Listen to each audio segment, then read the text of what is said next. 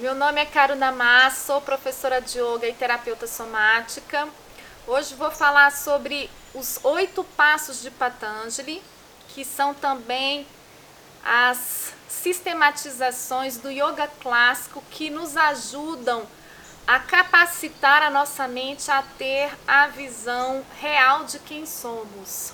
Esse vídeo está conectado com o vídeo anterior, no qual eu explico por que, que é que nós fazemos as práticas do yoga. Antes de explicar cada um dos oito angas, dos oito membros de Patanjali, eu quero trazer quem foi Patanjali e nos próximos vídeos eu vou detalhar sobre esses angas.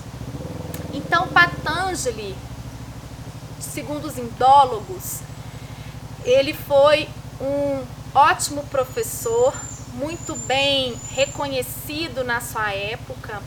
Tudo indica que ele tinha uma escola de yoga forte, conhecida em toda a região. E Patanjali também pode significar um título, porque outros sábios também recebem Patanjali como nome e Patanjali tem a representação de Ananta, que é a serpente de mil cabeças. Né? Então, quando você vê uma imagem de Patanjali, você vê a figura da pessoa e por trás essa serpente, né? que é também o veículo de Vishnu.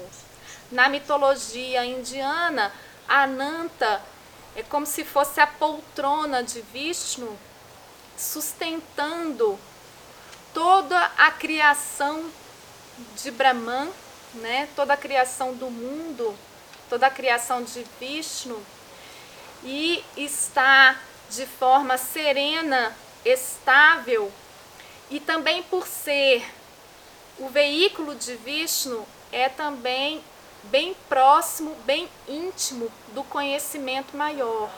Então, quando a gente dá esse título de Patanjali representa-o com Ananta, a gente está querendo dizer que ele é o conhecedor da tradição védica. E realmente Patanjali tem esse saber porque quando ele criou os Yoga Sutras, ele trouxe toda a compilação do conhecimento védico Existem vários comentários a respeito dos Yoga Sutras.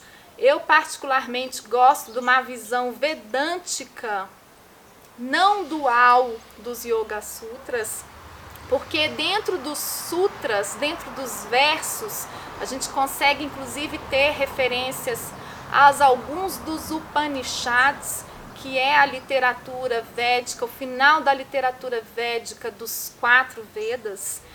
E isso traz a clareza de que Patanjali realmente tinha o conhecimento e ele trouxe isso de uma forma sucinta. Sutras significa fio.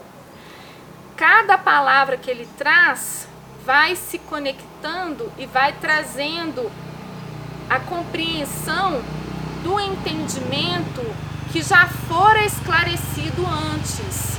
Então, quando o buscador ou praticante, o estudante, lê os sutras, subentende que ele já tenha um conhecimento anterior e que quando ele lê o verso, ele está apenas relembrando do conhecimento. É como se fosse um livro de bolso.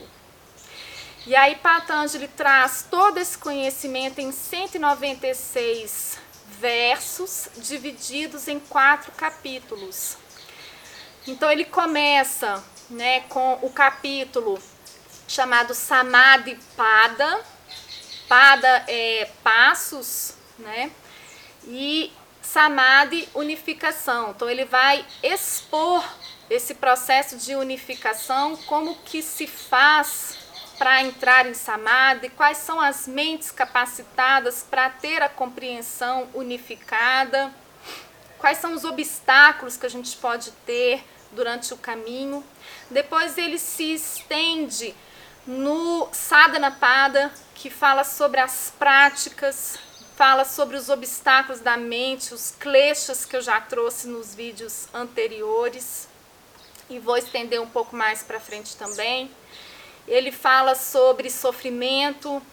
Depois ele vai, dentre outras coisas, né? Porque o capítulo é grande, mas aí depois ele vai se estender no terceiro capítulo, que é o Vibhutipada, que é sobre os frutos das práticas, qual que é as consequências, os resultados, né, o que a gente colhe tendo das práticas e por fim ele finaliza com Kaivalya Pada, que é sobre a libertação. Por que, que eu estou trazendo isso? Só para trazer né, essa visão geral desses fundamentos que vem sendo reconhecido como a filosofia principal do sistema filosófico do yoga, né, da escola filosófica do yoga, embora também tenha outras literaturas, por exemplo, os Yogas Upanishads, o Hatha Pradipika, o, Shama, o Samhita, o Shiva Samhita, o Geranda Samhita, mas realmente Patanjali contribuiu bastante. E no segundo capítulo, né, a gente vai ter a descrição desses é, oito passos e quais são eles? Yama, que são observâncias para nos relacionar com o mundo externo, com os outros. Os niyamas, que são as observâncias que podemos ter para nós mesmos e para o caminho espiritual, uma vez que nós estamos falando de nós mesmos, né? O divino que habita em nós. O terceiro, asanas, que são as posturas de yoga. O quarto, pranayama, que são as respirações, as técnicas de respiração e o estudo do prana na mente. O quarto, pratyahara, que significa a absorção dos sentidos, né, o direcionamento dos cinco sentidos para dentro o que possibilita o próximo passo, que é dharana, né, concentração. O sétimo passo, que também depende do dharana, né, o desenvolvimento de dharana nos leva para a meditação, então o sétimo passo dhyana e o oitavo samadhi, que é a unificação. Eu vou estender nos próximos vídeos sobre cada um desses angas. Vou pedir para você acompanhar, porque aí você vai se inteirar né, de toda essa filosofia de Patanjali.